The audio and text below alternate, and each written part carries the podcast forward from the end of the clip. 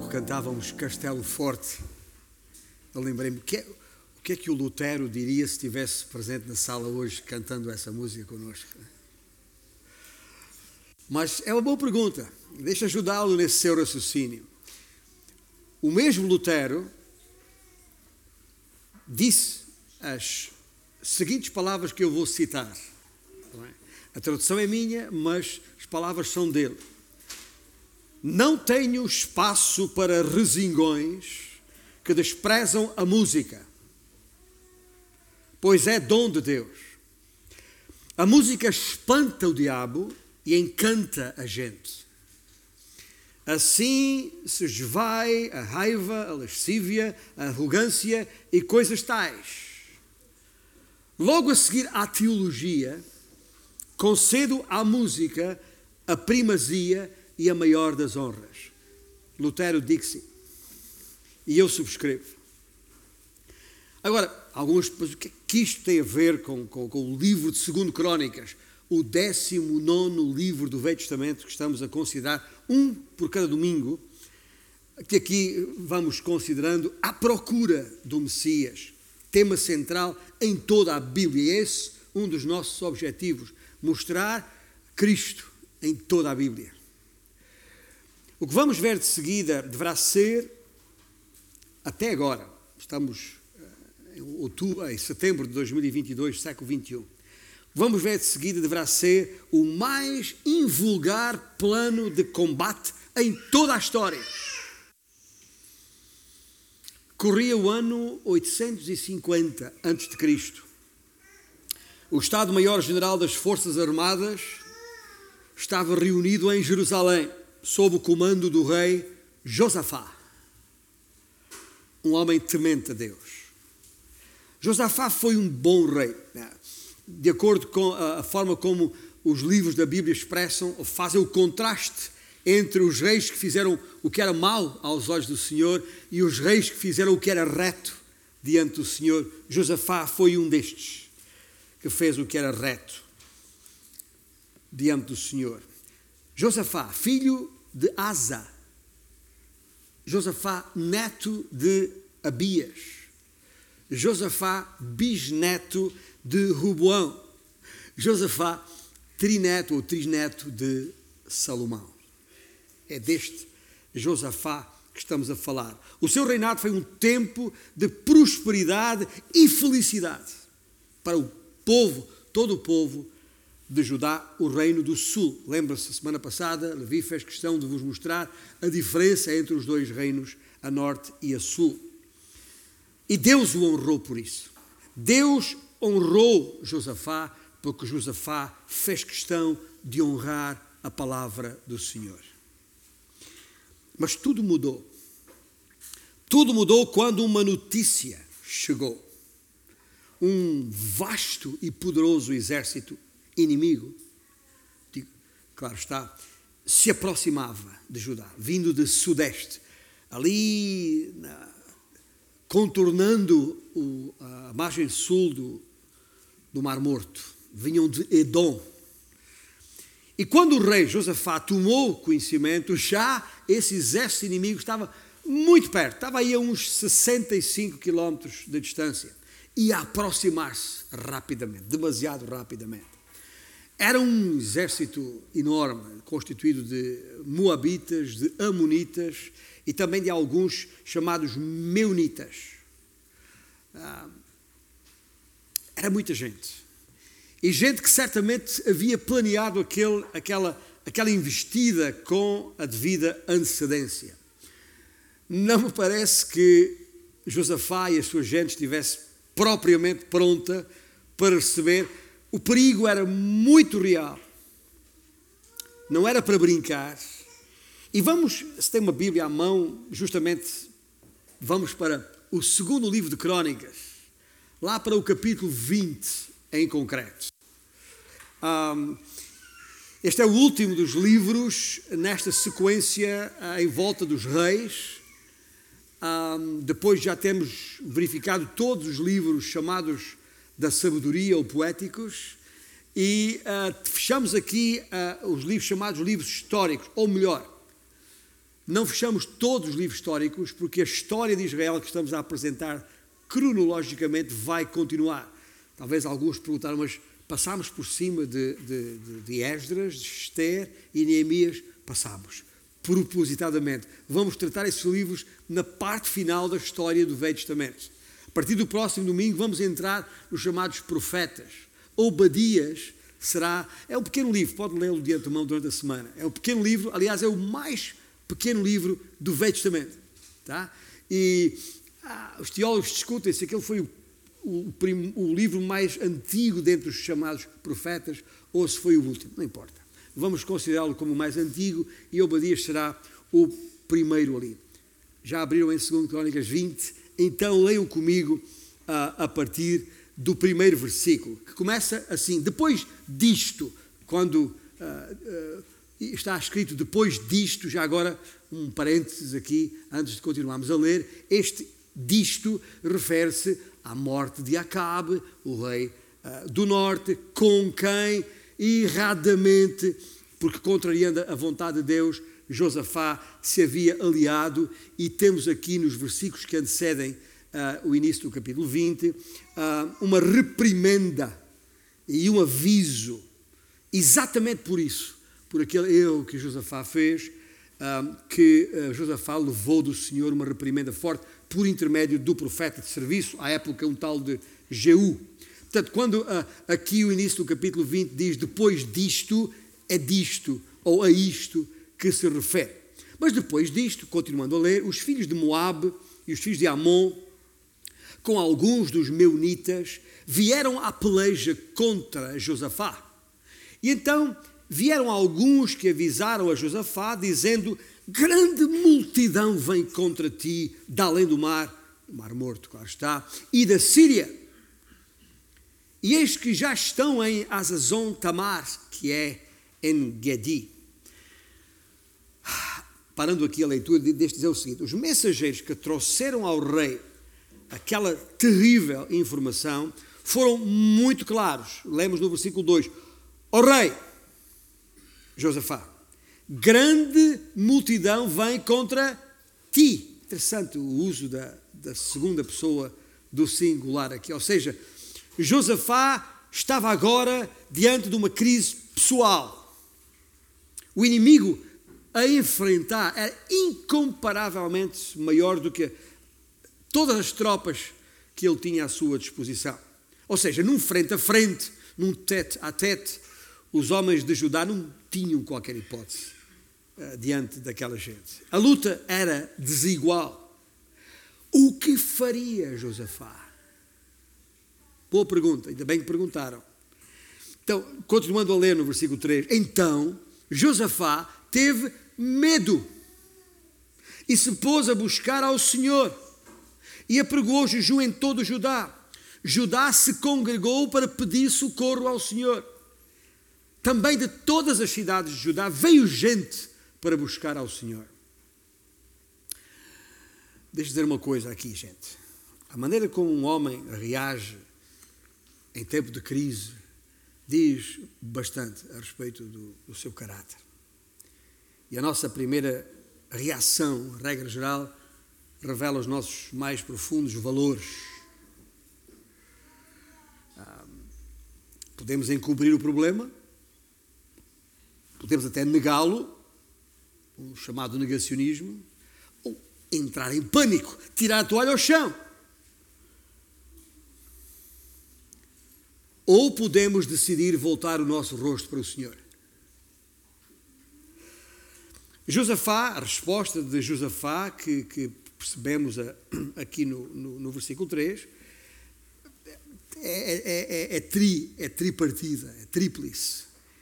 Primeiro, ele levou a ameaça a sério, não brincou em, em serviço. Depois, orou ao Senhor. E, em terceiro lugar, decretou um jejum geral. jejum é uma arma do Senhor, ou que, que o povo de Deus tem à sua disposição em situações de grande aperto, de grande aflição. O jejum não é para ser tomado de ânimo leve, nem por dar cá aquela palha, de qualquer maneira, a qualquer hora. Não, o jejum é uma é um instrumento que Deus tem à nossa disposição uh, para grandes males, é um remédio para grandes males.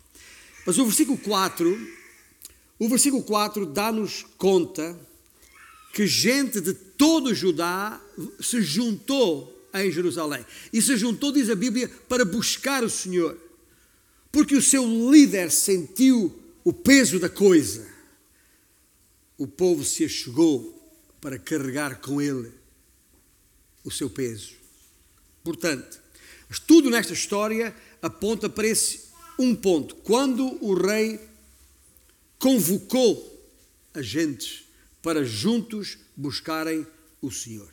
E quando ele fez, o povo veio. O povo veio mesmo. Eu tive o privilégio de cumprir serviço militar. Nem todos tiveram esse privilégio. Eu continuo a dizer que é um privilégio. Integrei as, as fileiras do exército português. Mas antes de ser considerado militar pronto para o serviço, naquele momento chamado juramento de bandeira, etc., foi preciso passar por alguns meses de instrução. E uma das partes fundamentais dessa instrução, fundamentais e todos os dias lembrada, até durante a noite, que às vezes acordávamos de propósito durante a noite, era aquilo que chamamos, e está conhecido, pode consultar na internet, a Ordem Unida do Exército. A Ordem Unida que assenta numa voz de comando a ser executada por todos em simultâneo. Daí a designação Ordem Unida. Porquê? Porque assentava na força de um princípio simples e básico: a força da unidade. Quando em campo de batalha, e muito embora, e eu não vou dizer que não, cada um de nós aprendeu a, a sobreviver sozinho, se necessário. O militar tem que saber uh, sobreviver sozinho. Mas isso é um, uma situação excepcional. A norma não era essa. A norma era estarmos juntos. E uh, uh, tínhamos que manter fresco na memória. Isso nos era lembrado durante todo o dia, como disse às vezes à noite, se não nos podíamos esquecer que fazíamos parte de uma equipa. De uma equipa. Fosse uma esquadra de cinco homens, um pelotão de 25, uma companhia de 100 ou um batalhão de 500, tudo parte uh, de um regimento com mais de 2 mil homens, como era a unidade onde eu prestei serviço. Em todo o caso, todos fazíamos parte do que continua a ser designado, e não por acaso, uma unidade militar centrada na ordem de um comandante do comandante daquela unidade, no caso, Coronel António Correia Ventura Lopes, falecido o ano passado. Tive essa notícia há pouco tempo. Ou uma unidade referindo-se a todo o exército ou a todas as forças armadas, uh, uh, centrada na ordem de um comandante supremo, que regra geral é o presidente ou o rei. É assim que funciona a ordem unida a unida e a força dessa unidade depende da capacidade de resposta à voz de comando. E numa aplicação direta às fileiras que combatem, não contra o sangue e a carne, como Paulo escreveu, e sim contra os principados e potestades, contra os dominadores deste mundo tenebroso, contra as forças espirituais do mal nas regiões celestes. Estou a citar Paulo aos Efésios, capítulo 6. Também nós, também nós temos de estar sob a ordem de um comandante supremo e, naturalmente, nos referimos ao Rei e Senhor Jesus Cristo. E também nós temos de seguir essa mesma palavra sua, de ordem unida. Lembra-se quando ele fez aquela oração a, a, por nós, por aqueles que tinha com ele ali, os seus discípulos, e aqueles que haviam de vir, somos nós. Estou a, a referir-me ao texto em João capítulo 17. É Lembra-se do que Jesus disse ao Pai? Santifica-os na verdade, a tua palavra é a verdade. Assim como tu, Pai, me enviaste ao mundo, também eu os enviei ao mundo. Eu lhes tenho transmitido a minha glória, a glória que me tens dado. Para quê? Para que sejam um, como nós o somos. E neles, e tu, aliás, eu neles e tu em mim. E depois diz isto: a fim de que sejam aperfeiçoados na unidade. São palavras de, de Jesus, o nosso comandante supremo. Isso ele diz, ele disse, e, e, ligando agora aqui palavras do, do, do apóstolo Paulo, uh, naquela mesma epístola aos Efésios, mas no capítulo 4, a fim de que sejam aperfeiçoados na unidade, disse Jesus, até que, diz Paulo, até que todos cheguemos à unidade da fé e do pleno conhecimento do Filho de Deus, à perfeita varonilidade, à medida da estatura da plenitude de Cristo, que é como quem diz, à maturidade. Seguindo a verdade em amor, cresçamos em tudo naquele que é a cabeça, Cristo, o chefe do Estado-Maior-General das Forças Armadas, Comandante Supremo, ah, de quem todo o corpo bem, bem ajustado, continua Paulo, e consolidado pelo auxílio de toda a junta, segundo a justa cooperação de cada parte, efetua o seu próprio aumento para a edificação de si mesmo em amor. Tudo isto fala da unidade do corpo. E quero dizer-vos uma, uma coisa aqui. Já percebemos pelo texto de 2 Crónicas 20 e por aquilo que está em causa, que na verdade, e ao citar Efésios 6, estamos a falar aqui de uma. De uma de, que estamos numa guerra, estamos em combate. É, é, não contra carne e sangue, mas contra o inimigo no mal. É a chamada batalha espiritual ou guerra espiritual. E a maior parte das pregações e ensino sobre batalha espiritual focaliza-se ou focalizam-se nas lutas individuais que o cristão tem de enfrentar no seu dia a dia. Mas isso é precisamente o contrário, quer do que nós recebemos na Ordem Unida Militar, e pouco ou nada tem a ver com a orientação que recebemos do nosso Comandante Supremo, Jesus Cristo.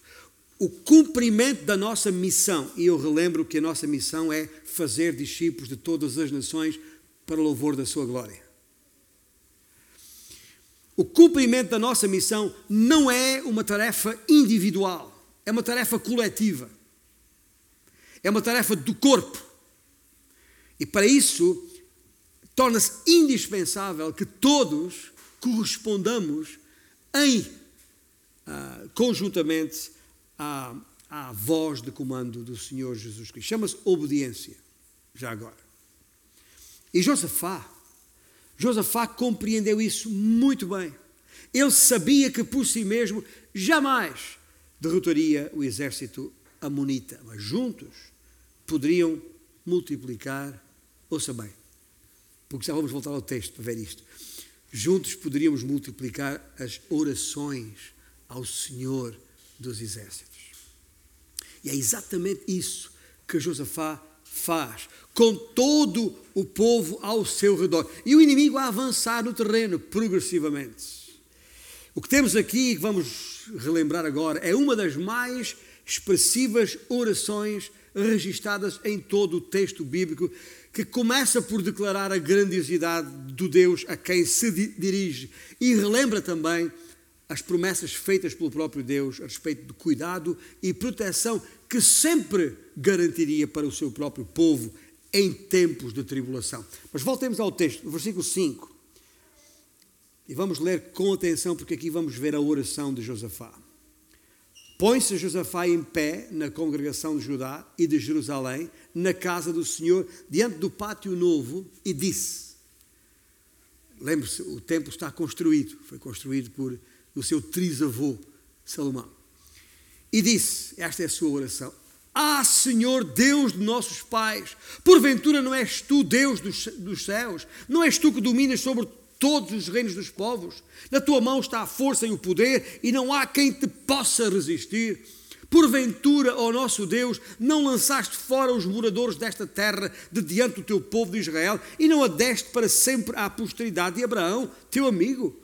Habitaram nela e nela edificaram um santuário ao teu nome, dizendo: Se algum mal nos sobrevier, espada por castigo, peste ou fome, nós nos apresentaremos diante desta casa e diante de ti, pois o teu nome está nesta casa, e clamaremos a ti na nossa angústia, e tu nos ouvirás e livrarás.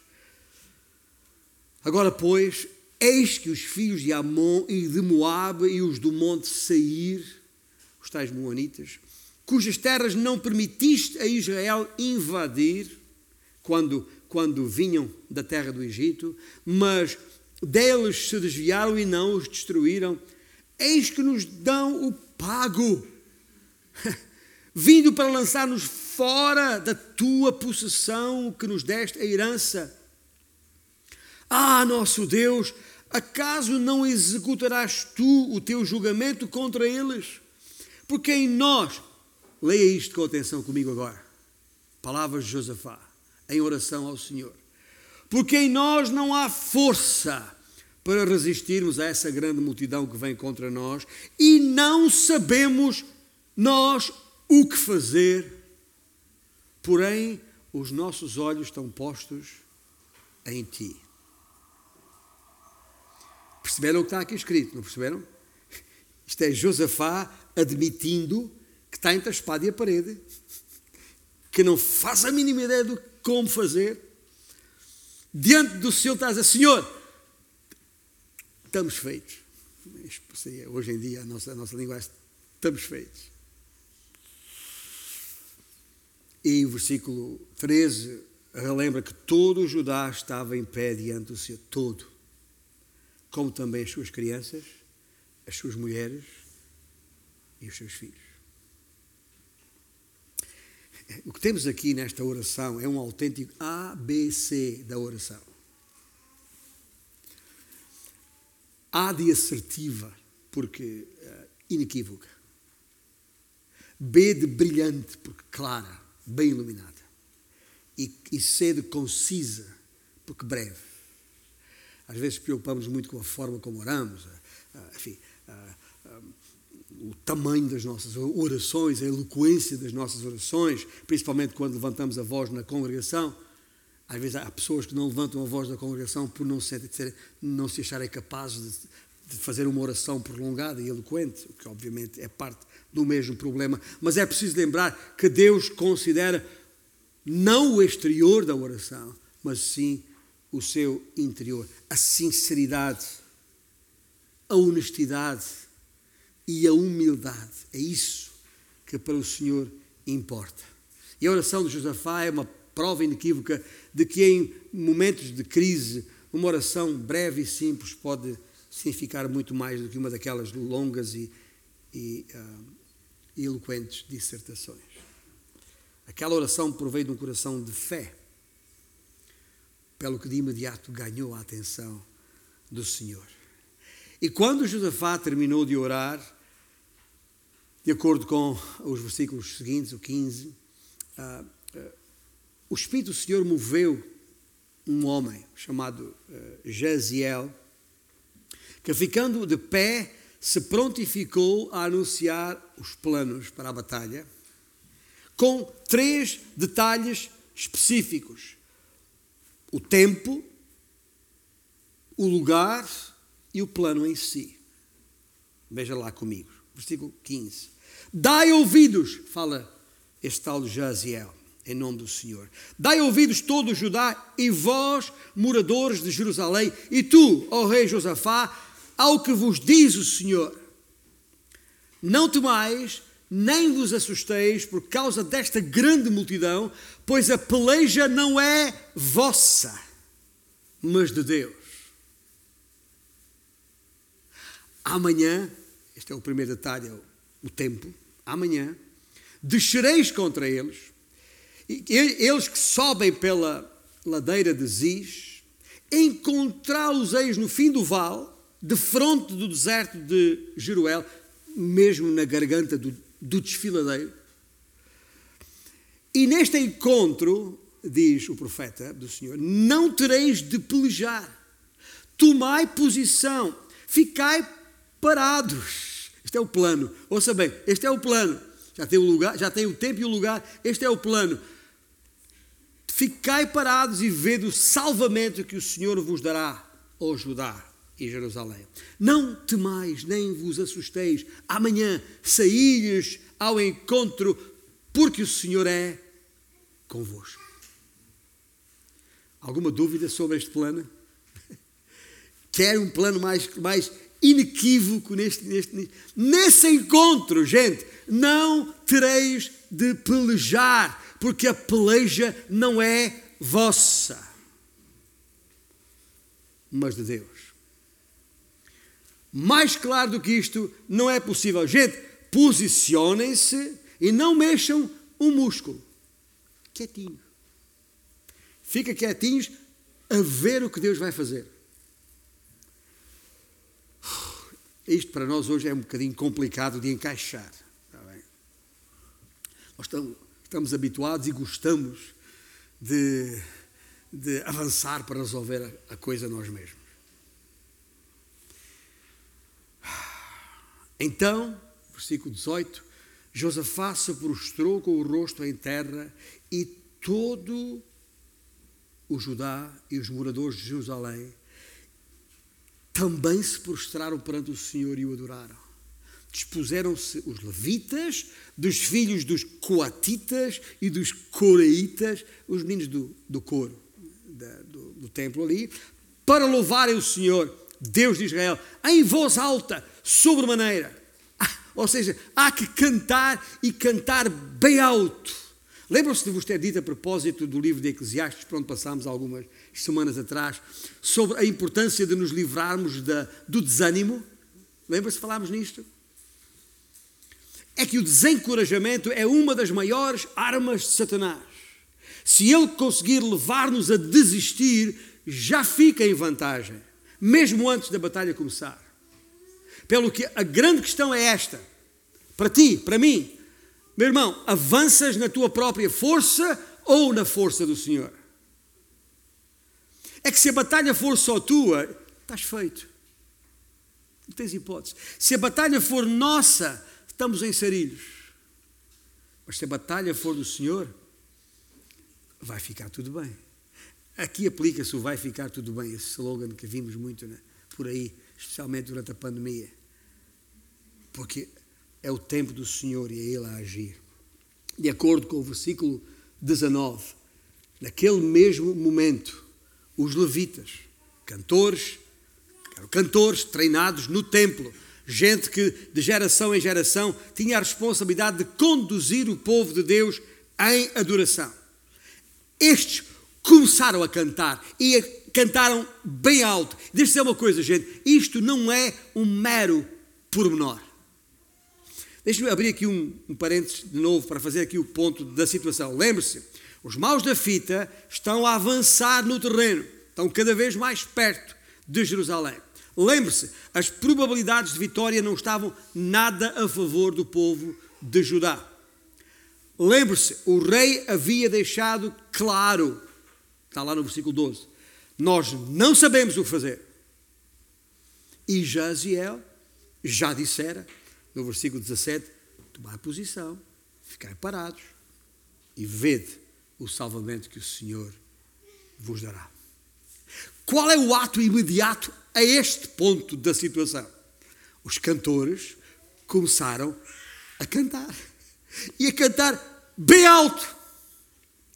Vencer a cantar podia ser o tema desta mensagem. Vencer a cantar. A pregação é uma coisa, a oração não é uma coisa qualquer, mas a música é outra coisa. Ou como dizemos nós, é outra música. A música atinge o coração e a alma, onde as palavras por vezes não conseguem chegar. Não é que a música seja melhor do que a pregação ou do que a oração, não é isso que eu estou a dizer. Mas a música consegue pegar nas palavras de um sermão ou de uma oração e fazê-las penetrar nas profundezas do coração. É a minha experiência. A, a, a música é uma arma espiritual. O diabo não gosta de nos ouvir cantar, gente. Pode escrever isso. E sabe porquê que ele não gosta de nos ouvir cantar? Primeiro porque ele acha que a música é um território seu. Que ele é que tem um domínio da, da coisa. E realmente tem ganho terreno. Mas também porque sabe que a música nos faz bem à alma. Nos encoraja. Aumenta a nossa confiança. Une as nossas vozes quando exaltamos o Senhor juntos. Isso a música faz como eu acho que nenhum outro estandarte. Une como a música. Eh, ainda, ainda ontem, eh, aqueles que estiveram na apresentação, na apresentação, na festa do, do bebê Ezequiel, lembram-se, havia um jogo ali que o pessoal estava a, a, para descobrir, através de gestos, qual era a personagem bíblica em causa. E se mal a gente eh, descobria a personagem bíblica em causa, havia ali um, um, uns, uns, uns, levitas num, num, canto que imediatamente começaram a cantar um cântico relacionado com aquela personagem. Lembra-se isso? E ganhou outra, outra expressão. E lembra a música, o impacto que a música tem? Eu acho que é mais, é mais fácil lembrar os personagens em causa por causa da música que cantámos, um certo pastor, ou, uh, uh, ou logo fosse, do que qualquer outra coisa. A música tem esse impacto, tem essa capacidade espetacular. Foi espetacular. A música não é só uma arma para a guerra espiritual. A música é em si mesma um campo de batalha espiritual. Nunca esqueça isso. Porque sempre que o, que o povo de Deus canta, estamos a invadir território que o inimigo considera seu. Estamos a invadir para reconquistar. A música vem de Deus originalmente, mas é um território que o inimigo gosta de considerar seu. O que se passou ali no dia seguinte, lembre-se, amanhã, o que se passou ali no dia seguinte foi, na verdade, uma coisa muito simples. Josafá enviou as suas tropas para o teatro de operações, que é a linguagem militar, para combater o inimigo. Agora, todos nós sabemos que um bom general não envia para a frente carne para canhão como Putin enviou os chechenos. Mas Putin não é um bom general. Um bom general envia para a frente as suas melhores tropas, capazes de melhor aguentar o ímpeto inicial do inimigo. É isso que o bom general faz. E é isso que o rei fez, Josafá. Versículo 21. Aconselhou-se com o povo e ordenou cantores para o Senhor, que vestidos de ornamentos sagrados e marchando à frente do exército. Os cantores não eram carne para canhão, eram o elemento fulcral, era a tropa de elite para enfrentar o inimigo naquela ocasião, para que louvassem a Deus, dizendo o quê? Rendei graças ao Senhor, porque a sua misericórdia dura para sempre. Amém? E diz o versículo 22 que, tendo eles começado a cantar, já agora leamos o resto do texto que eu pretendia ler aqui. Tendo eles começado a cantar e a dar louvores, pôs o Senhor emboscadas contra os filhos de Amon e de Moabe e os do monte Sair que vieram contra Judá e foram desbaratados. Porque os filhos de Amon e de Moabe se levantaram contra os moradores do monte Sair para os destruir e exterminar e tendo eles dado cabo dos moradores de sair, ajudaram uns aos outros a destruir-se. Ajudaram-se uns aos outros a destruir-se. Notai bem esta frase chave que está aqui. Tendo eles começado a cantar e a dar louvores, foi isto que aconteceu. Foi o seu cantar que desencadeou a emboscada que levou ao desaire do exército inimigo. Tão grande foi a destruição, de acordo com o texto que está nos versículos seguintes, que não lemos, mas foi tão grande a destruição que foram necessários três dias para recolher o espólio deixado no campo de batalha. E terminado o trabalho, o povo se congregou no Vale da Bênção para um culto de louvor e dali voltaram para Jerusalém cantando e louvando o caminho do templo. Não dá para ignorar a forte mensagem deste texto. A música tem um papel vital, teve um papel crucial naquela espantosa vitória. A música não é apenas um meio para louvar a Deus, gente. Nem sequer para preparar para a mensagem. É muito mais do que isso. Como eu disse, a música é um campo de batalha em si mesmo. É também um meio de lançar a confusão no, nos domínios do mal. Foi John Piper, conhecido eh, pastor já aposentado, teólogo, continua a pregar, mas John Piper salientou que Deus designou o uso dos cânticos espirituais como arma eficaz contra o seu arqui-inimigo, Satanás. Li a respeito de uma isto num, numa, num texto, numa mensagem que, que li de, de um, um, pastor amigo, uh, Ray Pritchard, que uma tal de Amy uh, Carmichael, uma missionária na Índia, disse, palavras dela, eu creio mesmo que mais ou menos quando entoamos o primeiro cântico na nossa doxologia, no culto, mais ou menos quando estamos a cantar o primeiro cântico, Satanás não consegue suportar e eclipa-se da sala. Como a maior parte desta igreja sabe, os primeiros dez anos do nosso serviço, ministério na Seara do Mestre, foram de grande intensidade na área da música, cantando e tocando desde o Minho até ao, ao, Algarve, igrejas, auditórios, praças públicas e em tempos, anos difíceis, como foram o final da década de 70, o princípio da década de 80 neste país. Ah, mas esse ainda é a música que, que, que, me, que me move neste sentido. E talvez por isso eu entenda melhor o que está aqui escrito. Pelo menos entendo de uma maneira especial. Mas com certeza estes homens e mulheres que aqui estiveram, que são músicos, alguns deles, ah, ah, ah, deviam entender isto ainda melhor.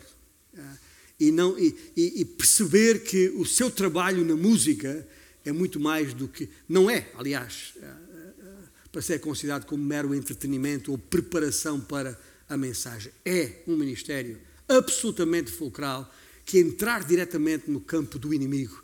E ele não gosta, ele não gosta quando o povo de Deus se junta. O diabo detesta a música que agrada a Deus. Mas detesta mesmo. Satanás não gosta de uma igreja que canta, e muito menos de uma igreja que canta bem como é a nossa. Modéstia à parte. Mas interessante é notar que o povo de Deus cantou antes, durante e depois da batalha. Embus, embuscaram, o Senhor mandou-os para a boca do desfiladeiro e eles embuscaram o inimigo com música. Não lhes deram hipótese. E acho que este é o exemplo que nós devemos seguir. Que todos os líderes da igreja cantem, mesmo desafinados. Que cantem as crianças, os jovens e os mais velhos Encham os vossos corações com música que honre e exalte o Senhor nosso Deus e façam-no o dia inteiro. Tendo em conta que são tantos os recursos hoje que temos à nossa disposição, eu ainda sou do tempo em que só tínhamos a cassete. Quando os meus filhos mais velhos cresceram, havia os Walkman. Lembra-se lembra do Walkman? Depois apareceram os iPods e os, DVDs e essa coisa toda. Mas escuta, a música por todo lado, até na rádio e certamente na internet. Há sempre um vídeo no YouTube, há sempre uma ligação ao Spotify ou, ou à Apple Music. Eu sei lá, compra o inário, escreva a sua música. Mas ocupe-se, ou seja, não há nada, hoje em dia muito menos, não há nada que nos impeça de ouvir música o dia inteiro a respeito da obra de Cristo na cruz. Todos os dias. Música seja focada e centralizada na pessoa e obra de Jesus Cristo. Temos que fazer isto. Quando se sentires desencorajado, ah, canta, clama ao Senhor. Sei lá, quando, quando, quando estás quase a desistir, canta, Tu és fiel, Senhor. Quando sentires vazio, fonte és tu. Vai à fonte. Canta. Quando fores posto à prova, lembra deste castelo forte que cantámos hoje? Quão grande és tu. Tem que haver sempre um hino. Ainda estávamos a ler em Colossenses para nos fortalecermos uns aos outros com salmos. É exatamente isto. Quando nos sentires pressionados pela, pelo aquele sentimento de culpa, canta. Limpo da culpa fui eu. Certo? e vai por aí fora. São tantos quando deseja, quando sente fome pelo Senhor, conhecer melhor a Deus, canta como a, a corça, ou como nós cantamos aqui, nossa versão de, de Portugal, como o viado anseia pelas águas, assim a minha alma anseia por ti, ó Senhor. Cantai, can, pais, pais, cantai com os vossos filhos e com os netos, já agora. Há que ensinar-lhes hinos e cânticos clássicos. É bom que eles ouçam a congregação cantar. É por isso que nós fazemos questão de ter as crianças no culto. É importante que as crianças ouçam os adultos, os seus pais, os seus avós, cantar, cantar junto. Não há cultinho para a criança, há o culto da congregação. Acompanhemos em alta voz as músicas que ouvimos na rádio ou nos monitores diante de nós. Cantemos no duche, na ducha, ou enquanto caminhamos à beira-mar, ou, ou, ou, ou no, nos jardins e passadiços desta vida. Homens, cantem juntos, de maneira que os outros ouçam. Façam como nós, alentejanos. Ah, se vocês conhecessem. Agora está um bocadinho mais em voga devido a grandes cantores alentejanos que estão a aparecer, como o António Zambujo ou, ou o Trigacheiro. Eh, mas lá são homens da minha terra, de Beja, que eu que eles não, eu já saí de Beja há muitos anos, mas o canto alentejano são os homens onde se em qualquer esquina, em qualquer adega, em qualquer tasca, juntam-se e estão a cantar e cantam juntos. O canto alentejano é, é assim que se faz no meu, no meu alentejo. Porque, porque não fazê-lo nós também com os nossos hinos e cânticos tradicionais? Mulheres, mulheres cantem juntas, de maneira que a vossa, a vossa, os, os, os, os sopranos e os contraltos façam vozes, cantem juntas, para, para contagiar à vossa volta. Crianças, as crianças a cantar, mexem, mexem com a gente, contagia, impressiona. Mas, gente, nós temos grandes músicos aqui e temos muita criatividade musical de todos os géneros. Há que levar a nossa música para fora destas paredes onde as pessoas estão, para as creches infantários, escolas, para os parques da cidade e outros espaços públicos. Gente, se o inimigo consegue introduzir a sua música em todo lugar, o que é que nos impede a nós de sermos ousados e pelo menos tentar fazê-lo? A nossa igreja, como disse há pouco, canta e canta bem. Não temos que nos envergonhar pela nossa qualidade na nossa, nossa música. Continuemos a cantar de todo o nosso coração, com alma e intensidade. O cantar renova as forças e o nosso andar espiritual. Cantar renova a força para a batalha espiritual. Cantar edifica a fé, cantar fortalece a igreja de Deus. Quando cantamos para a glória de Deus, o diabo fica furioso. E por isso, aí está mais uma boa razão para o fazer. Se o diabo fica furioso, a gente está, está bem com isso. É bom sinal. Há aqui em 2 Crónicas, eu quero terminar dizendo-vos isto, alguns versículos-chave que nos ajudam a fazer o, o devido enquadramento nesta sequência de mensagens, a respigar Cristo nos 39 livros do Velho Testamento, como o versículo 6 do capítulo 20. Ah, Senhor, Deus de nossos pais, porventura não és tu Deus dos céus, não és tu que dominas sobre todos os reinos dos povos, na tua mão está a força e o poder, e não há quem te possa resistir. Ou o versículo 27 que diz: Então voltaram todos os homens de Judá e de Jerusalém, e Josafá à frente deles, e tornaram para Jerusalém com alegria, porque o Senhor os alegrara com a vitória sobre os seus inimigos. Percebem a terminologia que está aqui a ser usada? Deus nos céus, ou tu que dominas sobre todos os reinos e povos, na tua mão está a força e o poder. São conceitos que já vimos anteriormente em muitos outros livros do Velho Testamento a respeito de Jesus Cristo. E hoje, a ideia central a respeito de Cristo, quero retirar aqui, é Cristo o vitorioso. O salmista diz: é Ele quem dá aos reis a vitória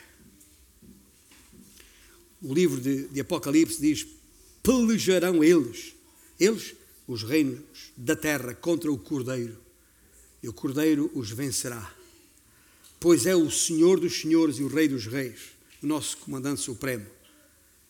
Vencerão também os chamados eleitos e fiéis que se acham com ele. Paulo escreveu graça, graças a Deus que nos dá a vitória por intermédio de Cristo Jesus. Não é por nós é Ele o vitorioso, é Ele o victor, É Ele o vencedor. Nós só temos que o seguir. Amém?